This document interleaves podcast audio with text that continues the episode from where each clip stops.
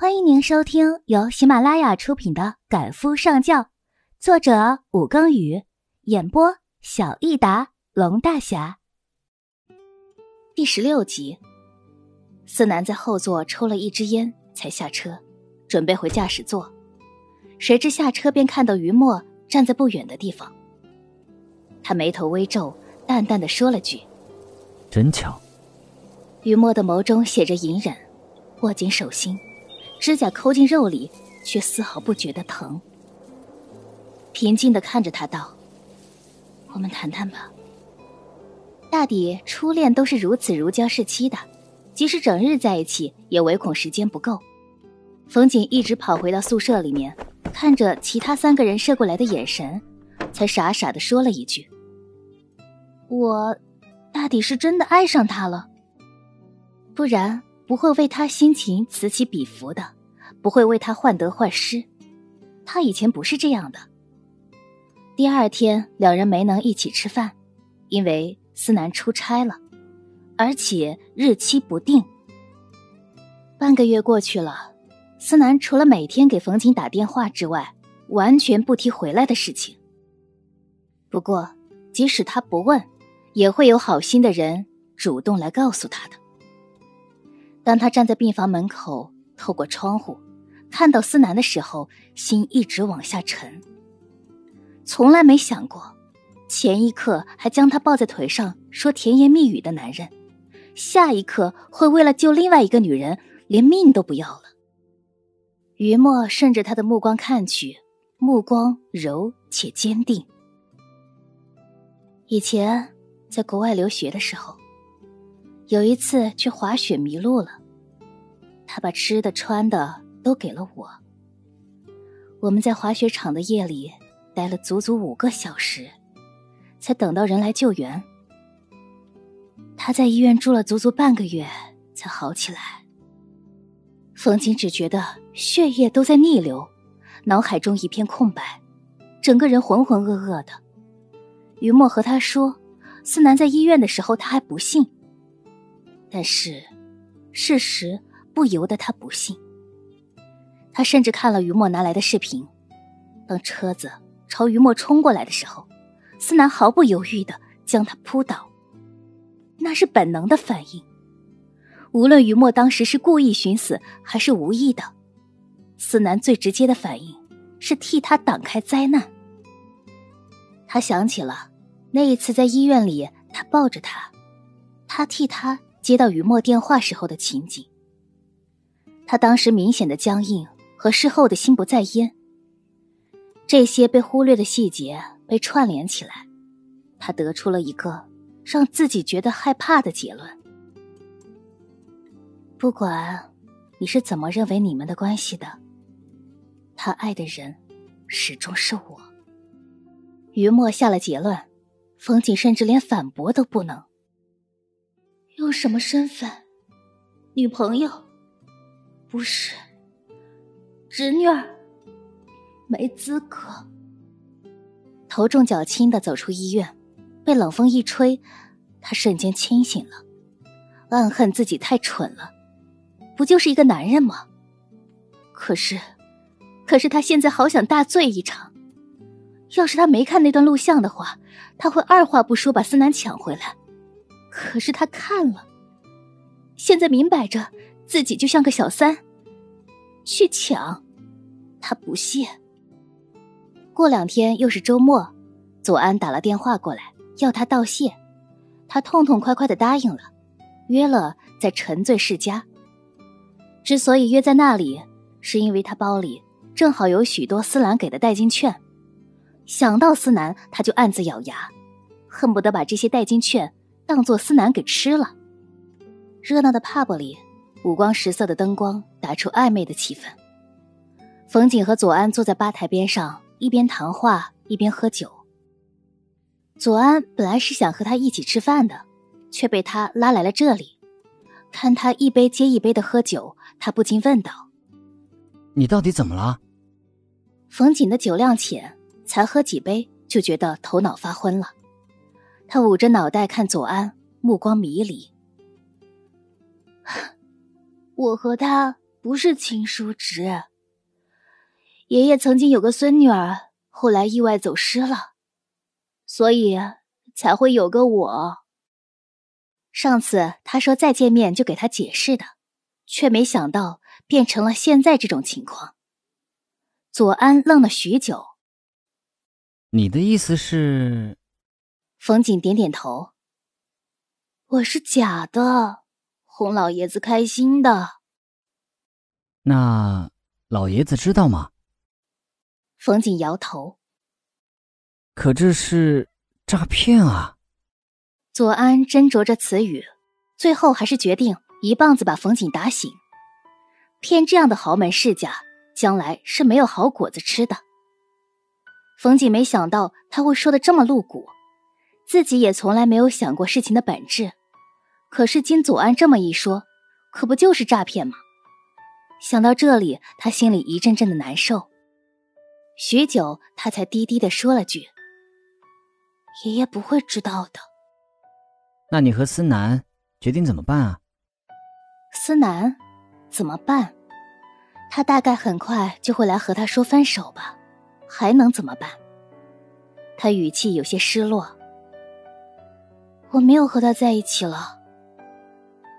左安的表情呆滞了三秒钟，上次不是还好好的吗？可是同时，他眼底又压抑着一种狂喜。为什么？冯瑾想到那天看到的视频，深呼吸了一口气，声音也大了起来。我不喜欢他了，不想和他在一起了。不过就是一个男人，他对思南的感情，最后总结出来两个字就是：我呸。而且他最庆幸的一点是，没有等到爱他爱到不能自已的时候才发现这个真相。这样也好，世间好男千千万，他又不是非思南不可。虽然冯瑾嘴上是这么说的，可是看他的表情，却一点儿也看不出解脱来，反倒是痛苦更多了一些。瞬间，他便明白了是怎么一回事了。他眸色深了深，捉住他的手问道：“那我还可以追你吗？”冯景本来就喜欢帅哥，加上这会儿有些醉了，再看左安精致的五官和诚恳的表情，脑子一下子变成了浆糊。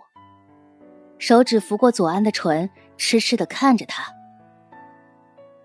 学长，做我男朋友吧。”这样就不用怕被爷爷发现了，也不用纠结思南和于墨的事情了。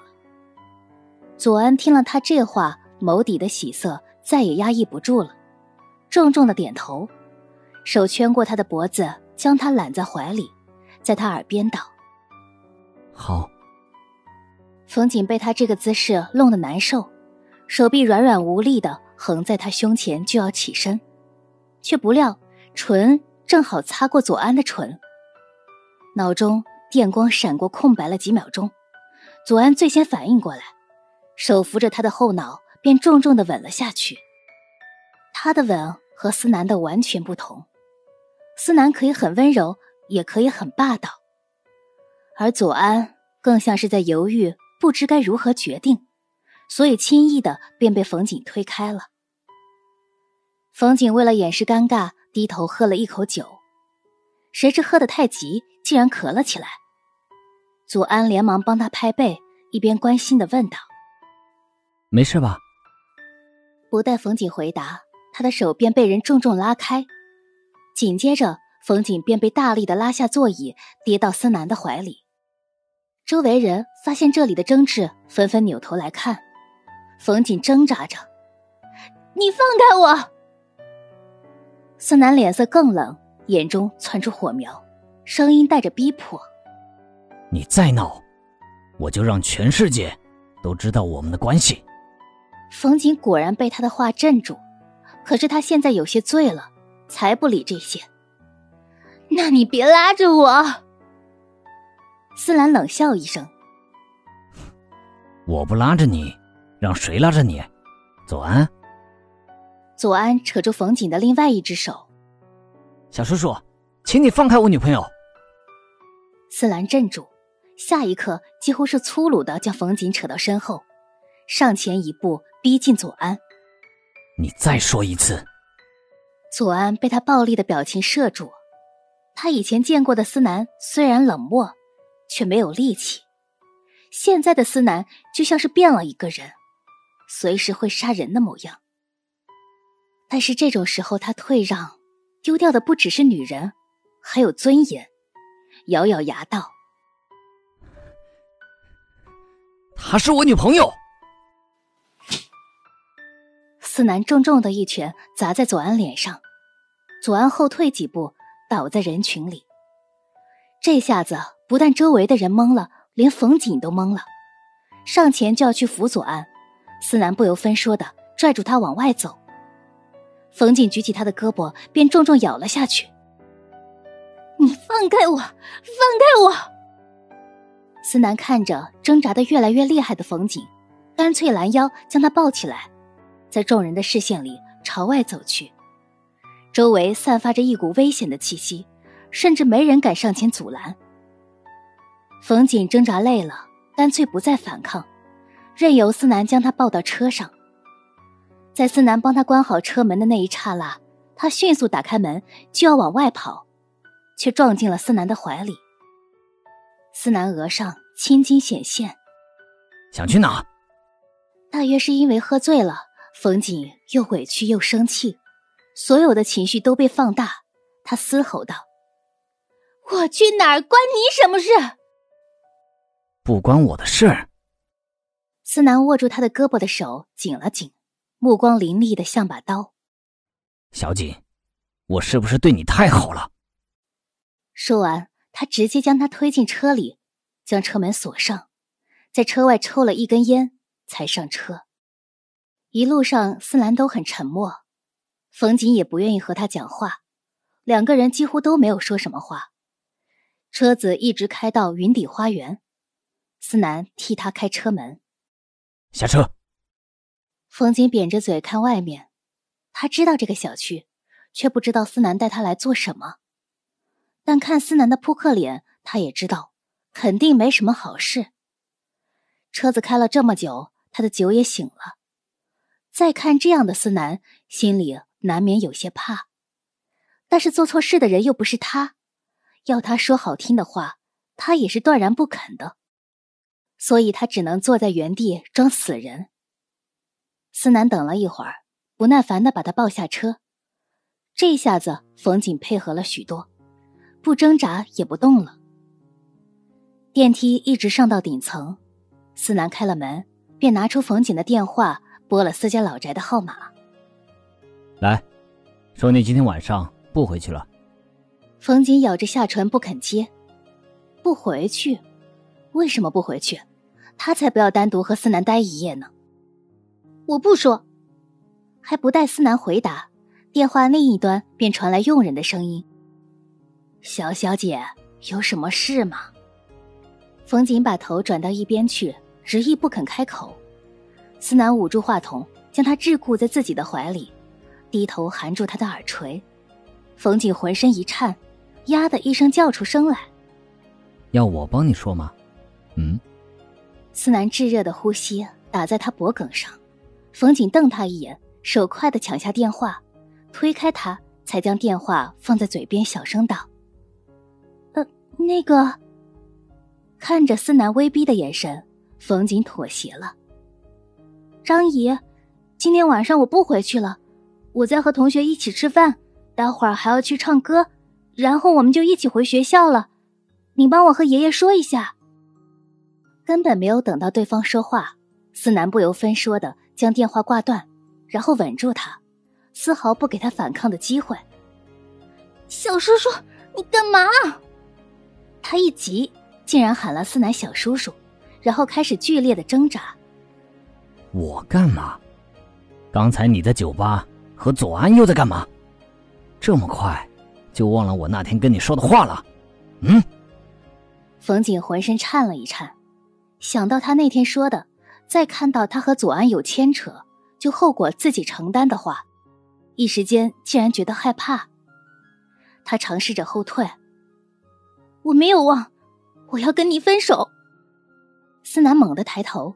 眸中盛着欲火和怒火，低哑着声音问他一遍：“再说一遍。”冯景看他大有他再说一遍就打断他的腿的架势，可是他爱的人分明就不是他，怎么就不允许他和别人在一起了？